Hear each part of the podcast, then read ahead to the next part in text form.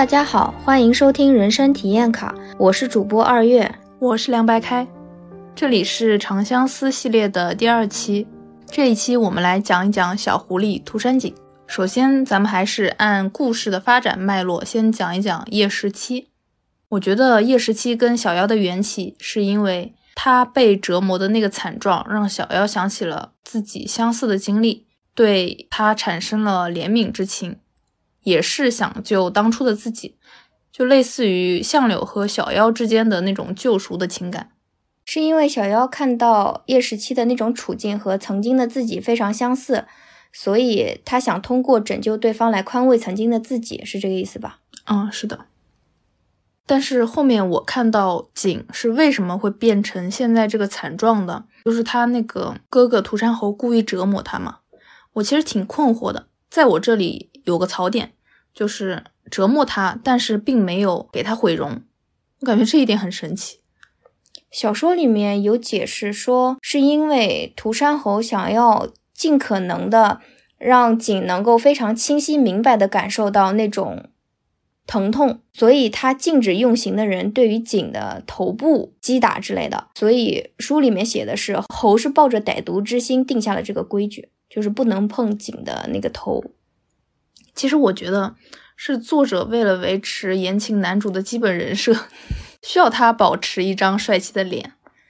嗯，就是如果我是真的要折磨他的人，我是肯定会毁掉他那张俊逸的、之前给他带来很多赞誉的那张脸的，是非常能够打击他的自尊心的。因为脸上的伤是真的不好遮掩。这边我还想提一下，就是受伤的叶十七打动小妖的点在于，他当时拿了。地上的那朵花，而没有去抓那张饼嘛，对吧？嗯，在电视剧里面是这样，在电视剧里面是这样的。然后这点其实我特别不能理解，就是作为一个 INTJ，我没有办法理解他的这个浪漫。作为一个 P 人，我是可以理解的。我的想法是他，他当时已经没有意志求生了，所以那张饼对他来说其实不重要。那那朵花呢？代表美好？嗯。叶十七身上有一个非常打动我的点，就是他的善良。这一点其实很早就展露出来了，感觉他的善良是从骨子里透出来的。印象最深刻的就是他为救命恩人，也就是小六挡灯油的那段，负伤这么重，还用包着纱布的手去挡了一夜的灯油，这个就算不烫到手，他也会酸呀。嗯。这个场景也是很多人对于涂山璟，也就是叶十七入坑的一个场景。然后就是他很好看，从他一开始痊愈，从茅草屋里面出来那场戏，就是非常惊艳的。这边叶十七伤愈从家里走出来的这场戏，很多人都说是给了他女主的待遇，就是有那些朦胧的、飘逸的滤镜啊、配乐啊之类的。而且他当时穿的是粗布衣服，就还能那么好看。嗯，叶十七初遇相柳的时候，小妖还用手挡住了叶十七的脸，不让相柳看，怕相柳看上叶十七，还是挺帅的。这个，嗯，演员的长相和身材还是挺贴人物的。邓为的他的那个脸型、眼睛、嘴巴、鼻子，我觉得都有狐狸相。嗯，然后。他的身段也是很瘦弱的，让人觉得是不是演员专门为了这个角色减肥了？呃，其实我觉得叶十七长得好看，并不是他从家里走出来那场戏，而是之前就有一场，他好像伤还没有全好，然后当时是把他的头伏在小六的肩上的有一场戏。那个镜头是从斜上方往下拍的，就是那张脸真的很好看，我从那边就知道了，哇，这个这个病人是个大帅哥，绑着绷带你都能看出来好看。然后叶十七的一大特点就是眼里只有小妖。我之前不是说过嘛，我是因为涂山璟和相柳去看的小说，因为在叶十七这个时间段里面。眼里只有小妖的样子是非常惹人怜爱的。十七会跟着小妖屁股后面走，然后帮小妖干活，小妖说什么就是什么，就好像一只可怜的毛茸茸的小奶狗一直跟着你，谁看了不心软呢？是，那个时候真的很乖，看不出是一只狐狸。叶十七在我这里面有一个唯一的槽点，可能也是很多人心中的一个槽点嘛，就是让我觉得他不可靠。第一次，小妖让涂山璟站在他的身后，涂山璟逃走了，因为这个是我站在女主的视角，所以比较生气。这是小妖久违的打开了他的心门，信任一个人，把自己的背后交给一个人，但是又一次失望了。让小妖又一次认清他自己无所依的一个境地。其实他后面解释说，他怕被认出是可以理解的，但是他说他更怕小妖和他们结仇，这个理由是我没有办法能够理解的。但是就是这一次吧，这一次他的这个行为，在我这里也为他后面一些没有那么可靠的行为做了铺垫。在我这里，我觉得叶十七还是比较可靠的。是因为就文小六的这个立场而言，因为十七不是很快就学会了辨认药材嘛，然后又特别勤快，能够很好的帮助小六经营医馆。如果他们两个人是一直隐姓埋名生活在清水镇的话，那么叶十七会是一个非常好的伴侣，两个人在一起应该是可以开心幸福的。嗯，十七是一个非常好的可以居家过日子的男人。对。而且你整体就整个故事而言，他是基本上实现了自己的承诺的，就是关于一直守护小妖这件事情。然后就到了叶十七的身份被识破的这一天，就是被敬业看到了嘛。然后他的身份就随之发生了转变。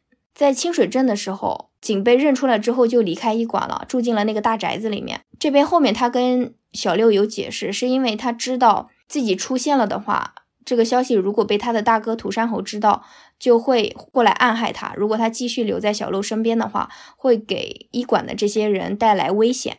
随着后面剧情的发展，小妖不是恢复了他的王姬身份吗？他恢复了王姬身份这件事情，是景最终决定回到涂山市，恢复自己青丘公子身份的一个最重要的原因，就是因为他觉得叶十七已经配不上小妖了，他只有以土山璟的身份。以后跟小妖才有可能真正在一起，他还是低估了自己会遭遇到的一些困难。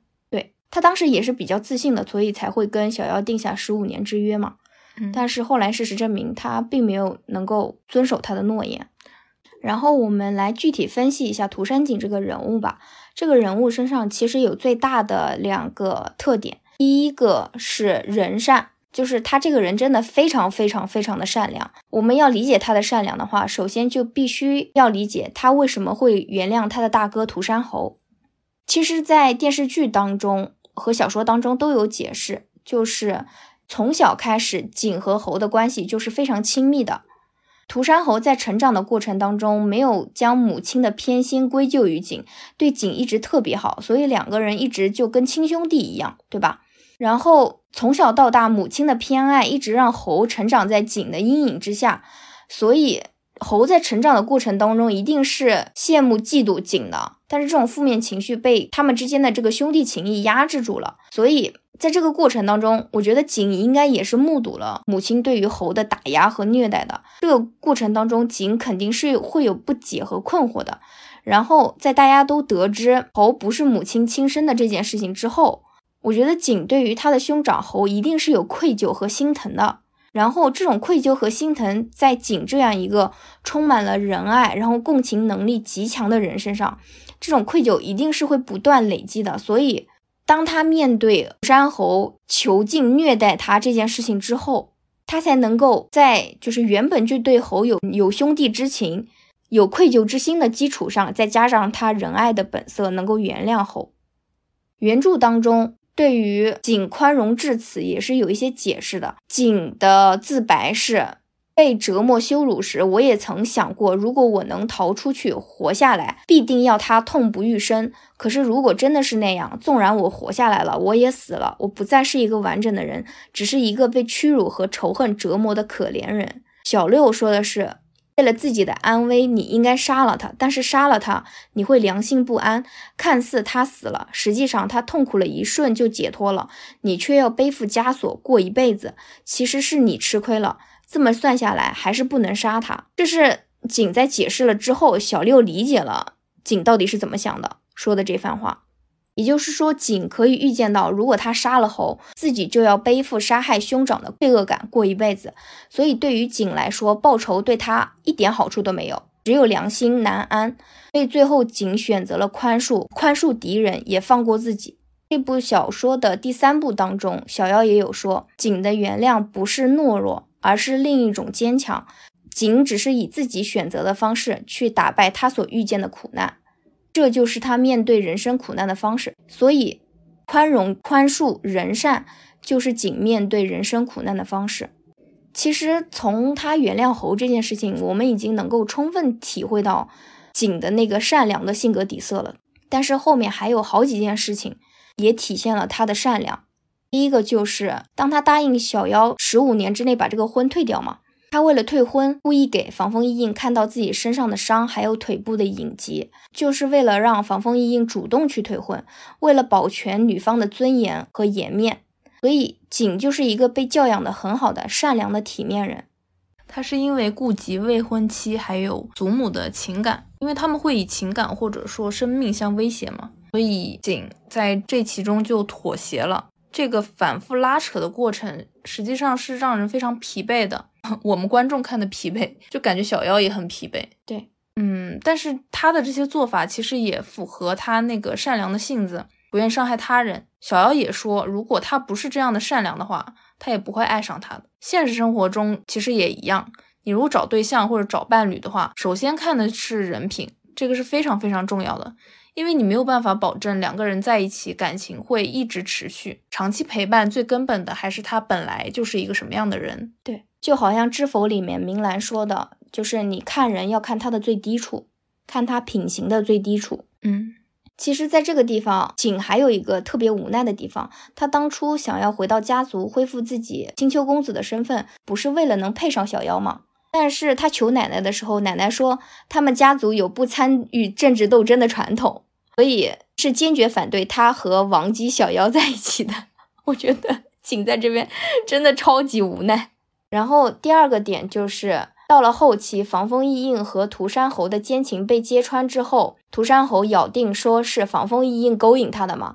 族中的长老以及防风异印的父亲都坚持要赐死防风异印。这个时候，只有景力排众议，保住了异印的性命。在这边就看出来，其实他跟防风异印是没有什么感情的，而且异印还害了他。嗯，但是他在这个时候仍然抱有宽容之心。后来，防风异印对景的评价就是，他曾经鄙夷的把那种善良看成软弱。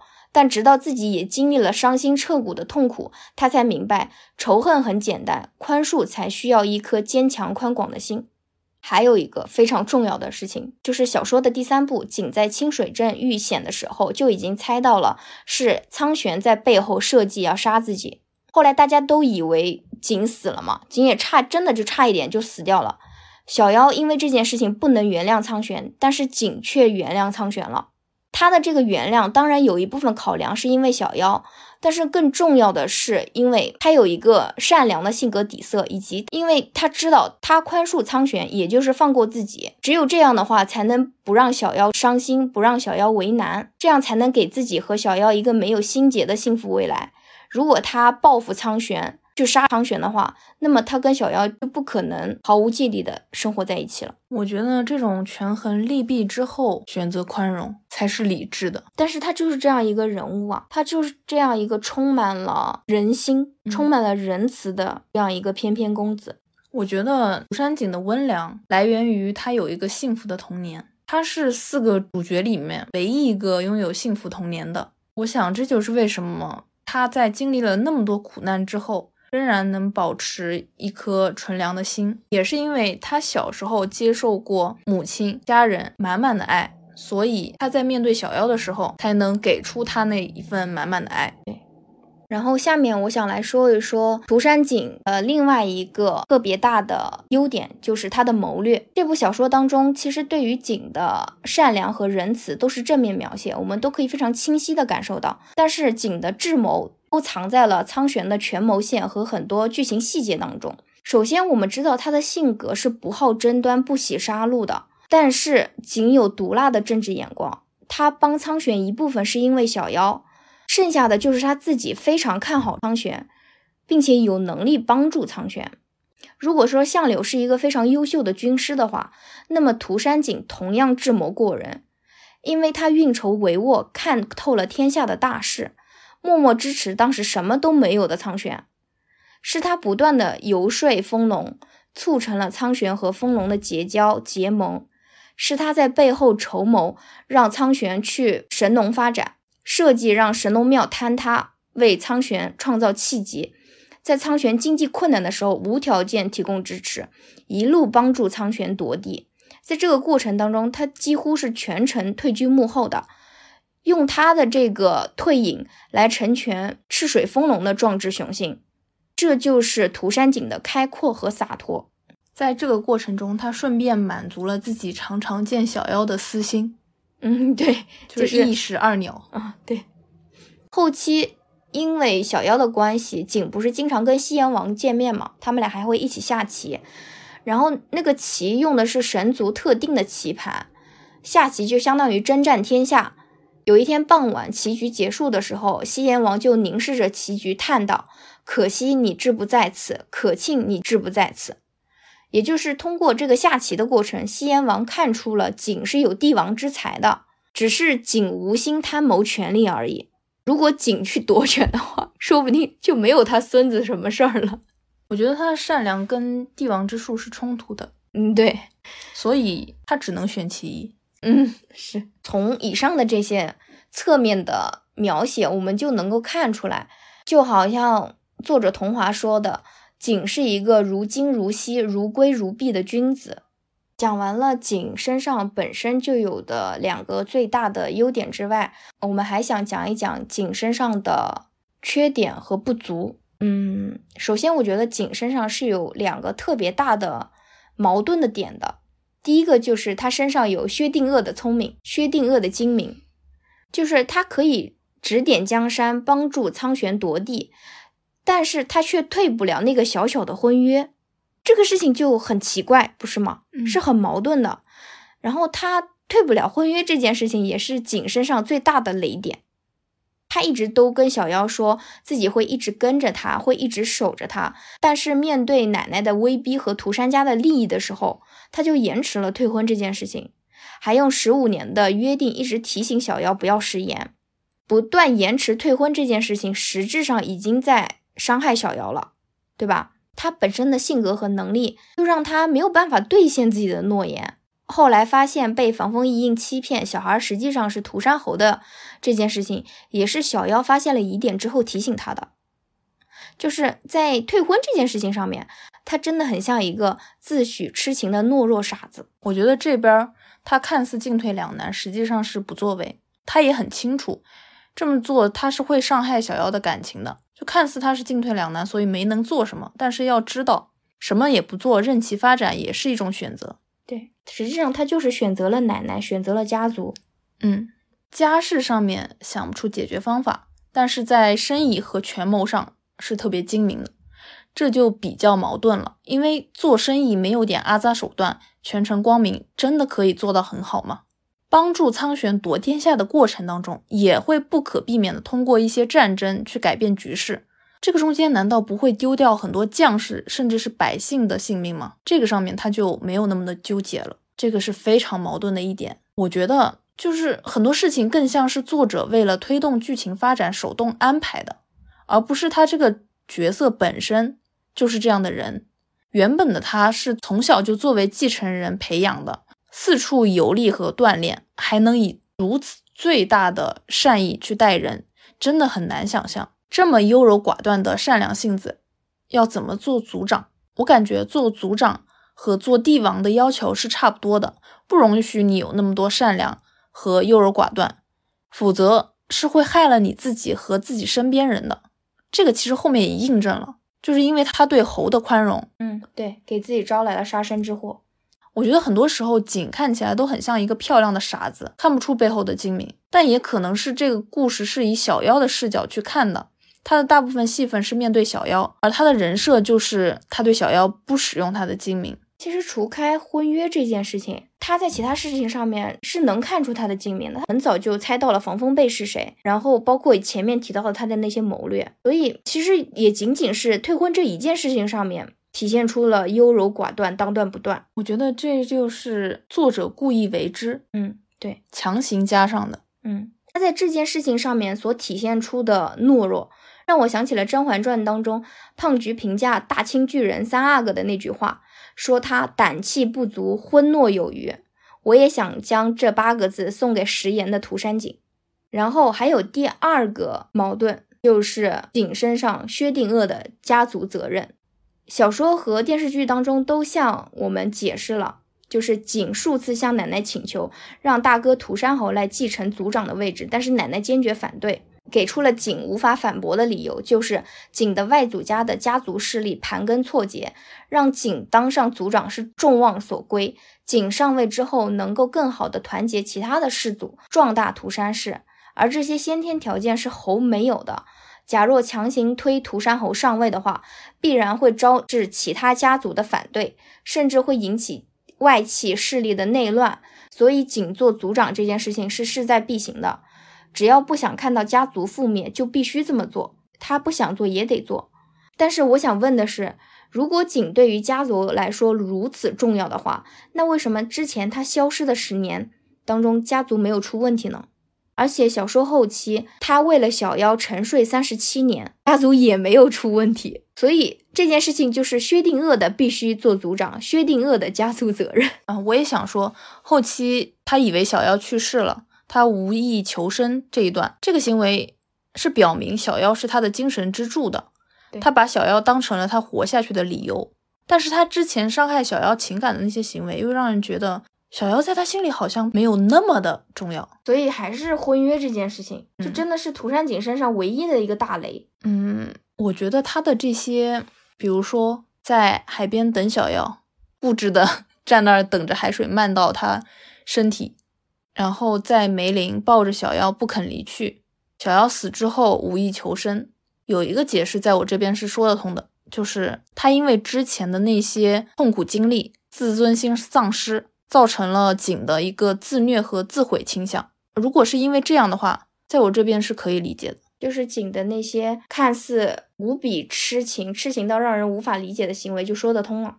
嗯，我觉得就是家族责任的这一块崩坏是原著的问题，感觉是作者没有自圆其说，对吧？嗯嗯，剩下还有一个是对于我个人的一个雷区，就是。涂山璟说喜欢小妖的原因，是因为他经历了炼狱折磨，已经失去了人的尊严。但是小妖救他，照顾他，在伤愈后给他脱衣服的时候脸红，把他当成了男人。这个理由让我非常震惊。也就是说，他喜欢小妖的原因，竟然是小妖的害羞帮他重新建立了作为男人的身份和尊严。这一点我真的没有办法理解。我看到这边的时候，我满头问号。我看小说看到这里的时候也非常不适啊，并且你们记得吗？就是拍他受虐的那场戏的时候，也是利用喜欢他原本翩翩公子的涂山璟的形象的女人去击垮他的自尊心的。就是所谓男人的自尊心这件事情，对于男人这么重要，这个让我感到非常不适。嗯，其实我更看重的是作为一个人的自尊心，作为一个人的尊严。而且我觉得把他写成这个样子就。把涂山璟写浅薄了，你知道吗？写俗了，就好像这样一个翩翩君子，他在内心深处却是将自己的自尊、将自己的尊严建立在女人的青睐身上的。嗯，这点就显得这个人很没有内涵，他没有一个强大的自我认知的一个基石，所以才会把自己的尊严、自尊这些东西建立在异性的青睐身上。嗯。我觉得，如果是因为小妖对他的救赎，让他如此依恋小妖，就是在涂山璟被虐待折辱之后，小妖作为把他从泥潭里面拉出来的那个人，是第一个把作为人的尊严带回给他的人。他想紧紧地抓牢生命里的这束光，抓住小妖这件事情，我是可以理解的。我觉得这样理解的话，就是逻辑上会更通畅一点。嗯，但是我看到很多人是理解。景的这个喜欢小妖的原因的，可能我觉得每个人的理解不一样嘛。我还看过有一个 UP 主是从心理学的角度去分析这件事情的合理性的。他说了一个就是让你性转去代入想一下的那个场景。嗯，我想了一下，我还是没有办法认同这件事情。这真的是每个人的理解不一样。这这一点只是我们个人认为的一个雷区啊。当然也会有很多人因为这个喜欢理解涂山璟，这个因人而异。然后，其实刚刚说了，我们认为涂山璟身上的一些缺点，或者说是雷区。但是如果只说璟的缺点，其实对他是非常不公平的，因为毕竟他对小妖的爱是真的，他的付出也是真的，他身上还是有很多很多优点的。下面我们就想罗列一下璟身上到底有哪些优点，或者说美德。首先，非常世俗的就是他非常有钱。他背后是整个 涂山氏家族的产业，他也非常舍得为小妖花钱，这个其实也无可厚非，他可能也不在乎那点钱。总体而言，他的家族势力确实是给小妖带来很多好处了，对吧？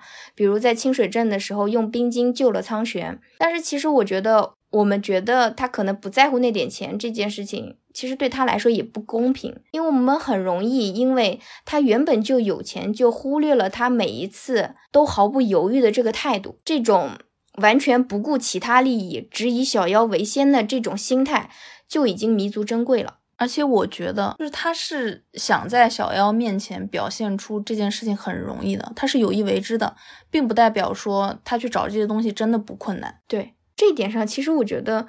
跟相柳是有一点相同的，就是景可能做十分，他对小妖只说三分，但是相柳的话就是做十分，他一分都不说。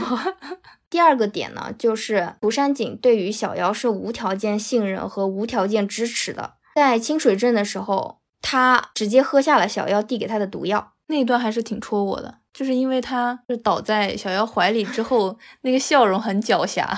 嗯，对，是这边是他的小心思呀，对吧？就是。干嘛不往后面倒，非要往前倒呢？不都是为了抱抱吗？所以就是他为了小妖，从来不问对错，也不问值不值得。后来浩灵王想召见小妖的时候，小妖不是不想去吗？景就帮小妖逃跑。那个时候大家已经知道他是涂山璟了，他完全不顾虑被得罪王权之后的后果是什么，也要帮助小妖逃跑。还有就是在小妖的身世流言四起的时候。仅猜出了背后是苍玄在故意散播这个信息，所以他就去找了苍玄，去警告他，让他顾及小妖的感受。你要知道，这个时候苍玄已经是帝王了，他完全不害怕帝王的威势，也要为了小妖着想。第三点就是涂山璟非常的主动，这是一个在爱情里面很加分的一个点，他会主动的去表白，去争取小妖对他的爱。当有一些容易让小妖产生误会的事情的时候。他会主动去向小妖解释，向小妖说清楚他自己的一个想法，来解除误会。所以啊，长嘴的人才能拥有爱人，在爱情当中，甜言蜜语是绝对不能少的。第四点就是情绪稳定。涂山璟就算嫉妒吃醋，他也不会对小妖使性子发脾气。嗯，这边可能还主要是一些立场问题，可能当时他在那个情境下没有资格那么做，因为他还没有解除婚约。嗯，这里就经常有人夸他，说他有作为大房的自觉。在看到小妖和相柳在一起，看到小妖脖子上面类似吻痕的红印，看到小妖和防风被走得很近，看到风龙讨好小妖，甚至要和小妖订婚结婚。涂山璟就算嫉妒生气，也能很好的压制住，只会暗戳戳的送给小妖一些礼物，通过这个点他们的十五年之约。他太急迫了，以至于表哥都发现，去问小妖说：“十五这个数字对你们来说有什么特殊的意义吗？” 其实我觉得这样对比一些霸总文学，可真的是好太多了。就现实生活中，情绪稳定这一点是非常重要的。大家不要只沉迷于言情小说当中的男性人设，在现实生活当中去找伴侣的时候，情绪稳定真的是非常大的一个美德。然后第五点就是同理心，就刚才所说到的，涂山璟其实他有自知之明，知道自己没有太大立场让小妖为他守十五年。然后呢，他在后面愿意为了小妖去争取表哥苍玄的认可。也充分理解苍玄对于他之前伤害小妖感情这件事情，所以后期特别不信任他，嗯，对，不认可他作为小妖的一个伴侣。我觉得这当中是有苍玄的一些私心报复的，你不觉得吗？嗯嗯，是有的。然后让我最最最感动的一点，全文里面最感动的一点就是，他知道小妖面对流言还有身份认同的问题是非常痛苦的。他为了小妖去求浩灵王讲清楚小妖的身世，陪小妖一起经历情感上的崩溃，一起去解小妖的心结。这个在我这里是非常非常加分的。疯狂上大分，有上到跟那个婚约的事情抵消吗？呃，那倒没有。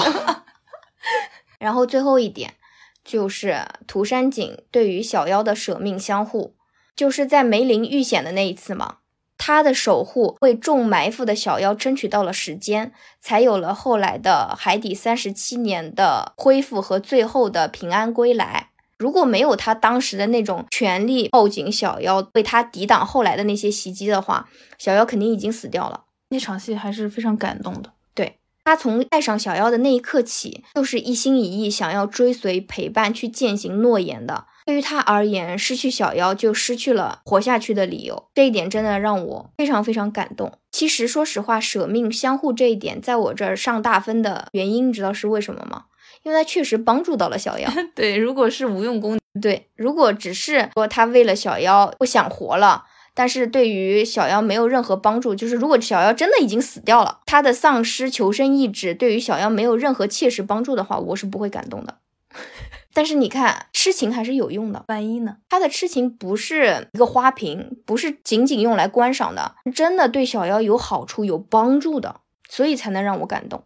小妖之前因为过往的经历，其实对于他人是封心所爱的状态。你看他在清水镇的时候嘛，和别人看似都非常客气热络，但是其实他的内心是疏离的。就连陪伴他多年的麻子串子和老木，其实都没有真正走进小六的内心。但是从叶时七出现之后，因为涂山璟的一直以来的守候、等待和无条件的支持，让他成为小妖第一个愿意无条件信任和依赖的人。当年在清水镇的时候，叶时七的那些陪伴，也让小妖看到了可以预见的以后的平静幸福的余生。所以涂山璟不只是小妖的伴侣，更是能够帮助小妖实现自我救赎的一道光，让小妖重新开始爱人，重新开始交付真心。这个故事里面，这两个人的双向箭头是毋庸置疑的，确实是景用他自己的真心和付出，打开了小妖尘封已久的心。他也能够给到小妖想要的爱和陪伴。景经常说，小妖的决定就是我的决定。他能够给予爱人无限的信任和支持，他的痴情是真的，爱也是真的。只不过因为自身的一些性格缺陷，就是过于善良这一点嘛，间接伤害过小妖。但是他的忠诚属性也决定了他是最适合陪小妖共度一生的人。在小说的第三部当中，他卸掉了族长的身份之后，就可以彻彻底底的以小妖的快乐为第一位了。景的这种付出和守候，也是许多观众爱这个角色的原因。所以，即使是作为妖流党的我们，依然祝小妖和景一生幸福。这也是相柳的心愿。然后我们来讲一讲妖景 CP，在我们眼里。这是一场不对等的爱情。其实我们能够看到，几乎在所有的篇幅当中，小妖的行为动机几乎都是为了帮助苍玄，而景的动机绝大部分都是为了小妖。首先，第一个问题，表面上景是从来不表露自己的吃醋和嫉妒的，就像你之前说的，他从来不要求小妖什么，只是独自压抑自己的不安，他只会全心的等待和付出。但是其实。他的这个表现最底层的原因，是因为在这个时候，景是一个低自尊的人格，他会自我怀疑，所以即使已经听过小妖的告白了，经历过两个人的初吻了，他仍然会在每一次听到小妖的告白的时候惊喜，有一种受宠若惊的感觉，就是因为自卑的他需要小妖不断的确认两个人之间的爱，他还不想让小妖因为安慰他，所以吻他，他不接受这个吻。对这些都是他的自卑、低自尊作祟。嗯，其实这种心态放到现实生活当中，自卑嘛，在恋爱初期是比较常见的。因为你爱上对方，就是因为你看到了对方身上的闪光点，看到了对方的好嘛。所以在初期自卑是很常见的。但是如果是长时间的自卑的话，会造成关系上的不对等，就是一方永远是默默忍耐的。这样的话，不仅会让爱情变得乏味，也会让关系难以长久。但是这部剧的女主是小妖，因为她自己的一个特殊经历嘛，所以这种不对等的关系让小妖拥有了充分的安全感，所以他会因为防风一应闷闷不乐，但是却不会因此担忧，也不会因此害怕。就是因为小妖在这段关系当中是绝对绝对的主导者和充满安全感的那个人。嗯，然后还有一点是让我怀疑景和小妖在这段爱情当中是否平等的一个点，就是我没有感觉到小妖对景有很多很多的爱，景对小妖有很多很多的爱，大家都是知道的，对吧？这一点毋庸置疑。我在看小说的时候，感觉到的是小妖会在自己开心的时候，会在景自卑的时候去向景表达自己的爱意。我们也因此确定小妖是爱景的，但是同时，小妖没有爱情里的那些患得患失的情绪。他会在自己吃醋的时候用防风被去刺激景，但是却不关心自己每天和防风被出双入对的情况下，在听到那些传闻的时候，在每一次风龙讨好自己的时候。景会不会伤心难过？他好像从来没有关心过这一点。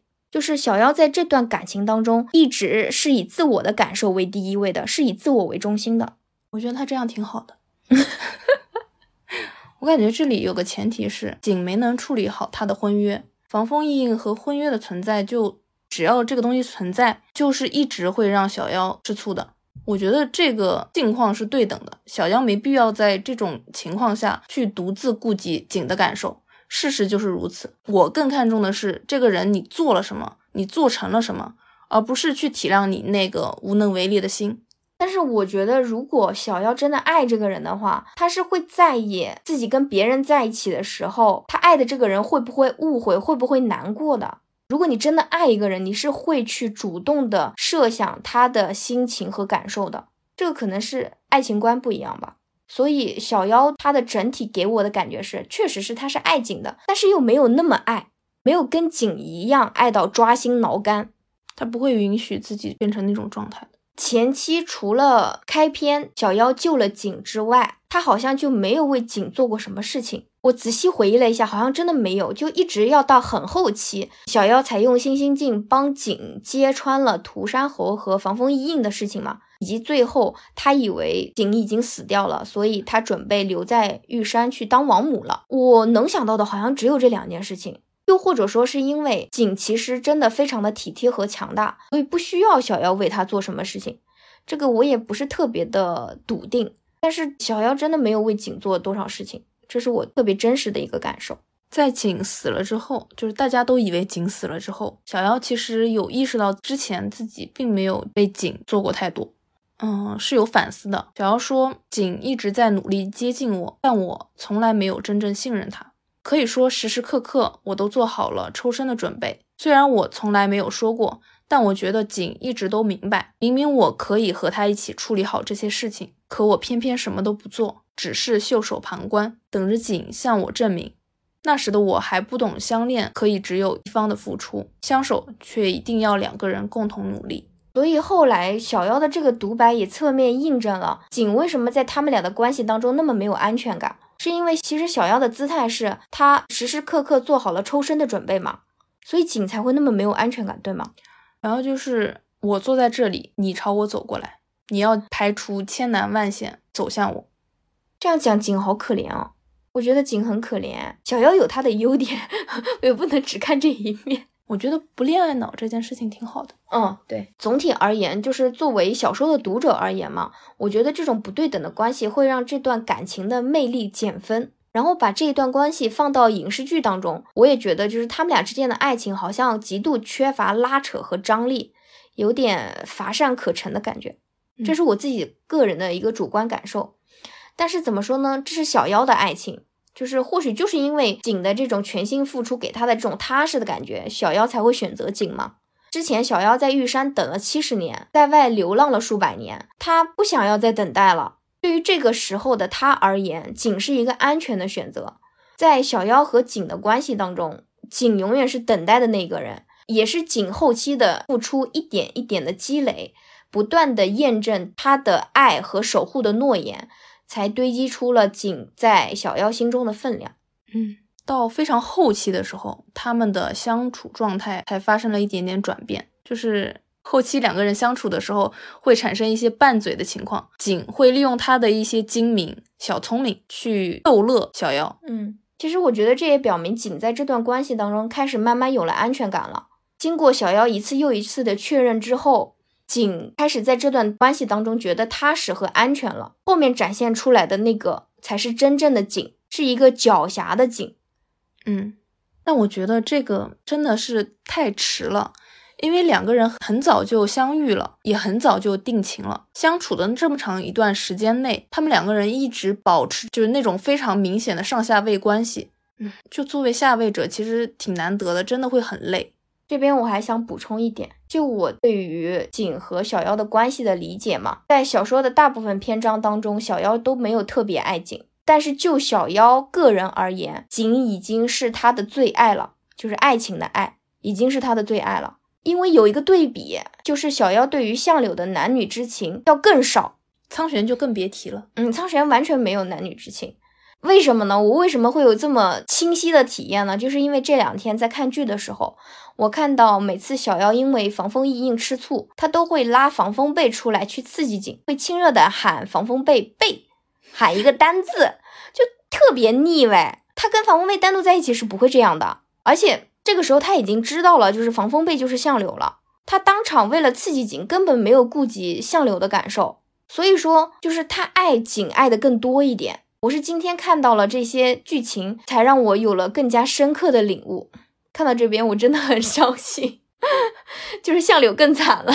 嗯，哎呀，官配还是官配，就是我们想要去玻璃渣子里面扒糖吃，但是官配的糖就是从天上掉下来。妖精 CP 党张嘴就有糖吃，但是妖柳的 CP 党却要去玻璃渣子里面去找糖吃，吃的满嘴玻璃渣，满嘴血，好惨。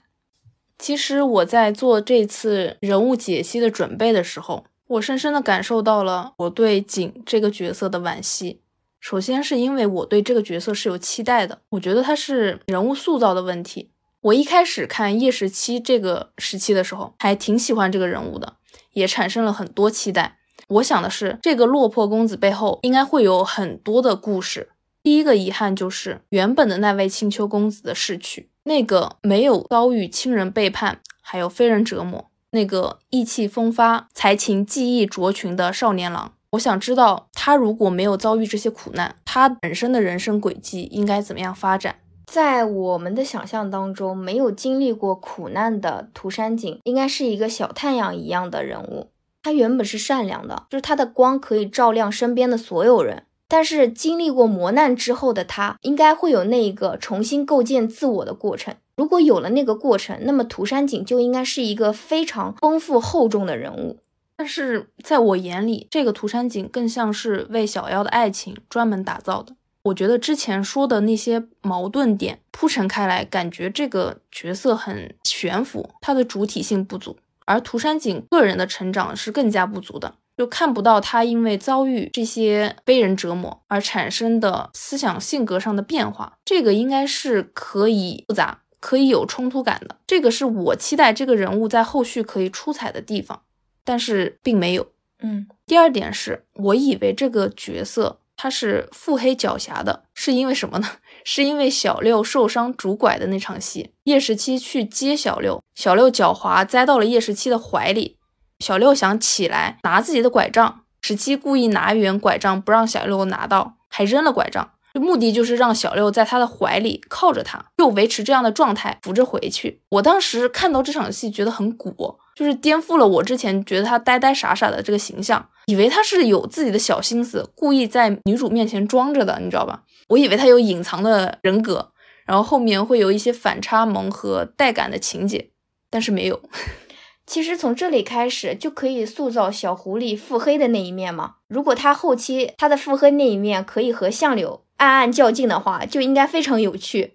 但是他目前呈现出来就是真实，在小说和剧集里面展现的是他单方面的吃醋被虐，这样就会比较无聊一点。如果他能更狡黠的话，他跟相柳两个人的争夺可以有来有回，嗯，就趣味性会强很多。就像我之前说的，就是更像是作者为了推动剧情发展，安排了很多东西，就而不是这个角色本身就是这样的人。人物设定在我这边看是比较单薄的，可能是因为我自己被相柳吸引没怎么注意，也可能是因为我目前的价值观并不认同所谓的“世界以痛吻我，我却报之以歌”这种东西。第三点就是他的一个宽厚仁善。他在面对他眼里地位高、非常非常好的小妖时，会触发他自己的一个自卑心。他每次害怕小妖放弃他的时候，也会产生自卑自责。这个时候，他难道就不会去怨恨涂山侯，怨恨那些对他行刑毁了他的人吗？就是我个人的价值观是希望他有反击、有手段的。其实我们能够看到景的人物弧光，在他遇到小六之后就已经完成了。所以在我们所见的故事当中，景几乎是没有变化的。他在被反复的背叛和伤害之后，依旧保持着善良。我在看小说的时候，就是看到他一次一次的悲惨遭遇，我就想说，这是什么菩萨舍利子转世？就他的善良让我感到憋屈，让我为他感到憋屈。嗯，总体而言，景是一个拥有神性、拥有佛性的人物，就是他的宽仁就像是神佛一样爱众生。所以会给我一种不真实的感觉。然后他有了这样一个性格底色，对吧？再加上一个沉溺于爱情，并且将他作为唯一信仰的纯爱战士的形象，就又让我觉得他好像什么都想顾，但是哪一边都成全不了的感觉，就更让这个人物飘在了半空当中，无法落地了。其实景身上可以挖掘的点还是有很多的，比如说他的自毁倾向。在龙骨域外面等不到小妖，站在原地就任凭海水浸没他的身体。梅林遇害那场戏，仅以为小妖死了，自己也失去求生意志，迟迟不肯苏醒。其实这些点不仅仅可以表现出景的痴情守望吗？如果作者能够更多的挖掘景在创伤之后的心理状态的话，比如说如何为了守护爱人修复自己，如何强大自身。这样就能够丰富这个角色的成长线，给观众展现景的更多面。那么这个景的人物就会能够更加的立体形象和生动。我觉得应该也能够得到更多人的爱。嗯，总结来说，小妖是爱涂山璟的，但是作者桐华不爱景。桐华给了景完美的翩翩公子、富可敌国的忠犬人设，却又给了他狗血的婚约、固执的奶奶。被骗失身得子等等一系列阿扎事，削弱了他的智慧，只偏重于展示他的痴情。其实原本除去温柔善良以外，景还应该是精明的、狡黠的，他还应该有更多面。但是这些爱情路上的烂俗阻碍，掏空了景这样一个原本应该立体的人物的灵魂。一个好的角色需要有他的独立人格。而不只是一个为了剧情发展服务的工具人。嗯，最后我觉得可能是因为我自己的价值观问题，确实对于这个角色的理解没有那些最爱景的人生。大家可以自由的在评论区发表对这个角色的看法进行讨论。其实这一次节目是我们涂山璟这一期的第三次录制，第一次、第二次的录制效果我们俩都不是特别的满意。最重要的原因就是在于第一次和第二次的大纲当中，我们对于景这个人物的挖掘和理解实在是太浅薄了。嗯，我们觉得那些只站在爱情角度去看待景，对这个角色来说是非常的不公平的。当我们从越来越多的小说和剧情细节当中去了解景这个人物的时候，我们就会看见他身上背负的那些东西，他无法割舍的那些东西，以及他身上闪闪发光的。那些品质是即使作为幺流党的我们也没有办法忽略的。我们对这个人物了解到最后，我们最大的感受就是遗憾，就是可惜。这个人物原本可以有一个更加丰满的、更加丰富的、更加让人共情和心疼的一个呈现。以上呢，就是我们对于景这个人物的理解。本期节目到此结束，我们下期再见，再见。万物皆无光，只有你的眼明亮。随心去远方，看看太阳。